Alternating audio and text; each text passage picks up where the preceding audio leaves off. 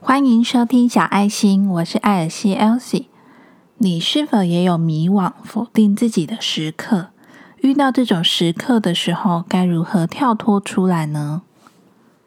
最近有些听众呢会留言给我，问我说：“我有没有类似的经验？那如果我有遇到的话，都是怎么样解决这样的问题呢？”那今天的节目呢，我会分享我自己的小故事。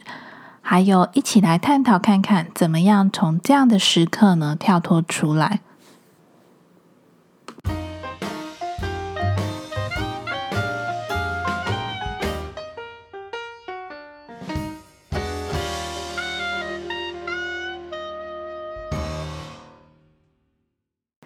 首先呢，我必须得说，对人生感到迷惘，会否定自己，甚至会情绪低落。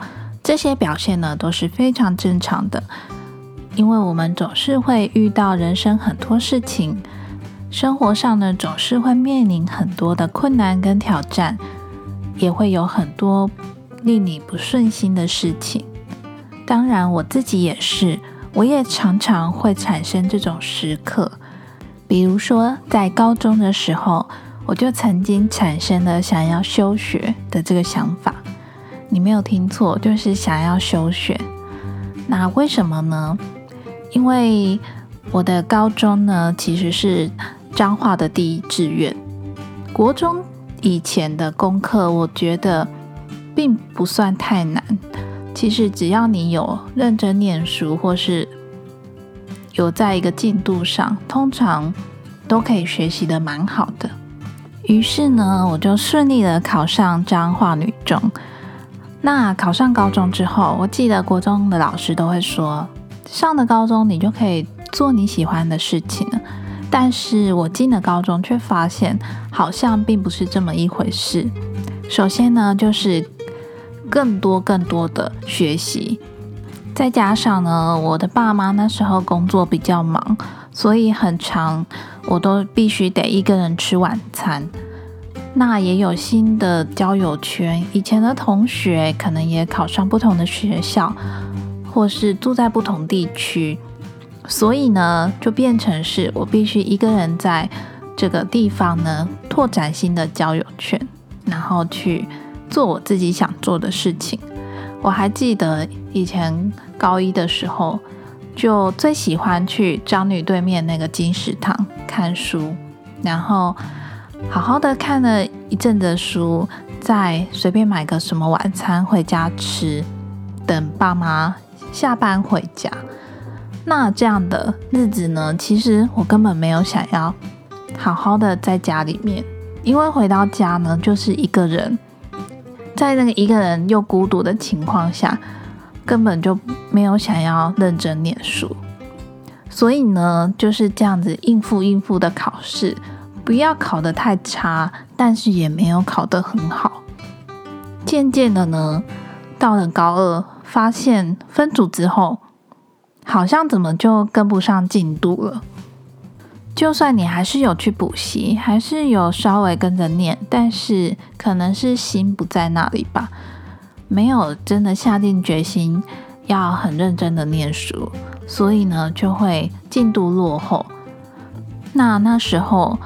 的我呢，就曾经思考过，我要不要休学一年，好好在家把这些进度都补起来。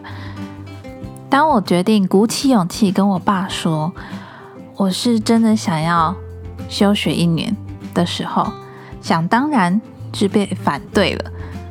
因为那时候高中生会真的休学的人，大概就分两种，一种就是不小心怀孕了。或者是刚好心理上有问题，身体上出了状况，生病了，这样子的人呢，才会在高中的那个时刻选择休学。那我是都没有啊，我纯粹只是想要，因为跟不上进度，我在想，我也许也是一种逃避心理吧，没有办法接受我当时的进度落后，怎么念都跟不上同学的那种感觉。所以也还好，当时我爸有反对我休学，不然我可能那一年在家也没做什么，反而会更没有朋友，因为你就等于是落后人家一届嘛。那还好，也是因为我爸反对这件事情，让我虽然没有考到很好的学校，但是也不算太差的学校，总算是也是顺利进了大学。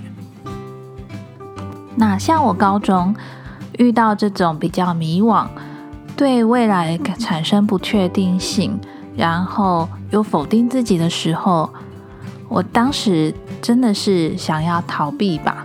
并没有什么很大的格局，说，嗯，我要跳脱出来，好好认真念书，反而是想要先逃避再说。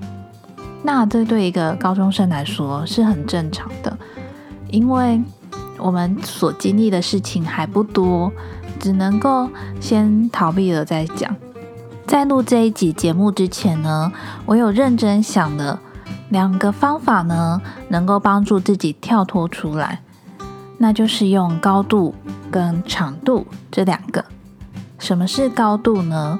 高度就有点像是，嗯，上帝视角吧。你应该有看过一个游戏节目，是玩狼人杀，有一个上帝视角。那所谓上帝视角呢，就是当你把自己拉成那个上帝视角来看你现在所处的生活，还有你所遇到的人，大家的互动。从上帝视角的视野看下去，你就会觉得一切好像变得清晰了许多。那另外一个呢是长度，长度是什么呢？长度就是时间轴。如果我们把时间轴画成一条很长的直线，如果你的人生有这么多个十年，每一个十年画一个，每一年再画一个，每一个月再画一个。那你就会发现，你现在所经历的事情，不过是你人生时间轴的那么一小小点而已。常常有人说呢，如果你遇到不顺心的事情，你就回想看看，十年后的你，如果再回想现在的你，会不会觉得，其实这一点小挫折根本就没有什么，根本就不需要这么难过。也许这些事情。十年之后，你早就已经不记得了。这个呢，就是以时间轴的长度来去看待你现在所处的这些事情。我除了高中时候的那一段想休学的心情之外呢，其实一直到了出社会找工作，其实我们人一生呢要面临的挫折真的是数都数不完。当你每一次找工作面试的时候，如果面试没上，那就是一次的挫折。那如果你刚毕业出社会，我面试一次没上，你可能会说：“嗯，还好。”面试了两次、三次、四次、五次，结果都没上，你可能就会开始怀疑自己、否定自己。那这个时候你要怎么想呢？以我自己已经在职场上工作很多年的经验呢，我只能跟你分享。你现在所面临的不顺遂，都是一种新的挑战。面临的困难呢，都是为了成就更好的你。这个是什么意思呢？你就把它想成是每一个挑战呢，都是让你学习怎么样可以变得更好。而且你想想看，你当时很想面试进去的那个工作，在里面工作的人，一定也有很想要跳出来的人。所以，不要只是看到表面的那个美好，你应该去想的是，如果你面临了一些挑战，或者是一些不顺遂，那你都把它想成是，嗯，可能上天想要磨练你吧，要让你这个人越磨越亮，越磨越光。所以，可能你身上还有一些技能还没有学习好，或是你还有什么可以做得更好的地方。也许是你的专业技术，也许呢是你的心智，也许呢是你的态度，这些呢其实都是需要长时间的磨练。不要把它想成是自己不够好而否定自己，应该是要把它想成是为了让自己更好而继续的磨练自己。如果呢你也正处于一个感到迷惘，或者是心情很低落，想寻找人生的一个答案，那我建议你呢，可以用高度以及长度这两个观点呢，去看待你现在所面临到的事情。高度呢，就是从上帝视角俯瞰下去；长度呢，就是用时间轴的概念。希望呢，借由我所分享的这两个观点呢，能够帮助你更理清你自己的思绪。我知道很多人来收听小爱心这个节目，可能都是因为刚好处于一个情绪低落，需要一个被疗愈的时刻，或者是你对这个身心灵方面感兴趣。那我也希望经由我的分享，可以真正帮助你整理一下自己的思考，有不同的观点去看待事情。如果你的心里面总想着好事，那好事一定会发生。但是，如果你的心里面只想着坏事，那你的坏事呢，就永远会跟着你。这个虽然是有一点点自我催眠的方法，但是我觉得蛮有用的。当你的心想着一定会有好事情发生，那我相信呢，好事情就会来跟着你，会来找你报道。所以呢，也希望这样的分享呢，可以。让正在处于一种迷惘时刻的你，至少呢可以不用这么迷惘。毕竟每个人生下来都是迷惘的，啊因为没有人对未来有一个很确定的蓝图。每个人对于未来都是一个不确定性吧。如果未来的路就在那里，你确定了你自己，那你就勇往直前的走下去。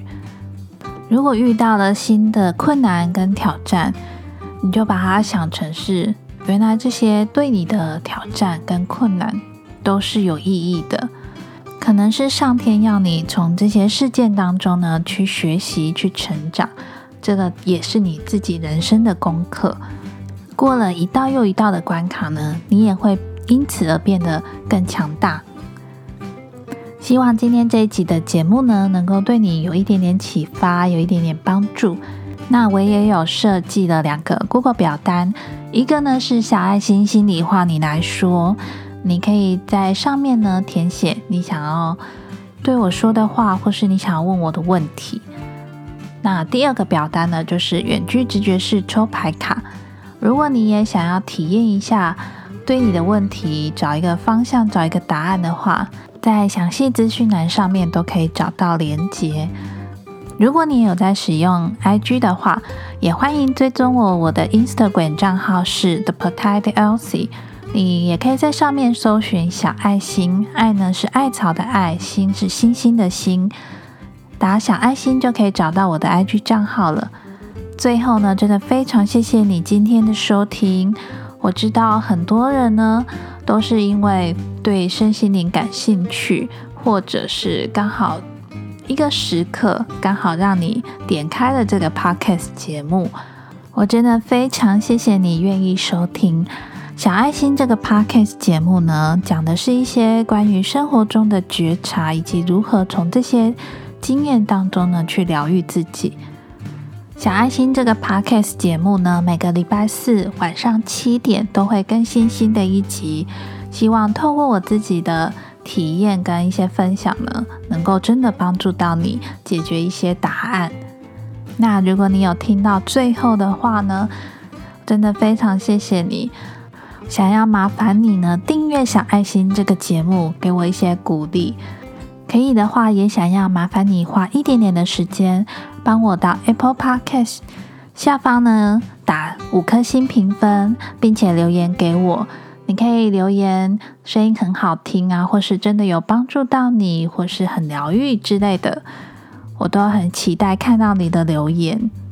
也希望你能够把小爱心这个 Podcast 节目呢分享出去，介绍给你身边对这个话题会感兴趣或是有需要的朋友。你的订阅跟打新评分，还有分享呢，都可以让这个节目的排名呢更往前推进，这样就有机会让更多的人看见这个节目。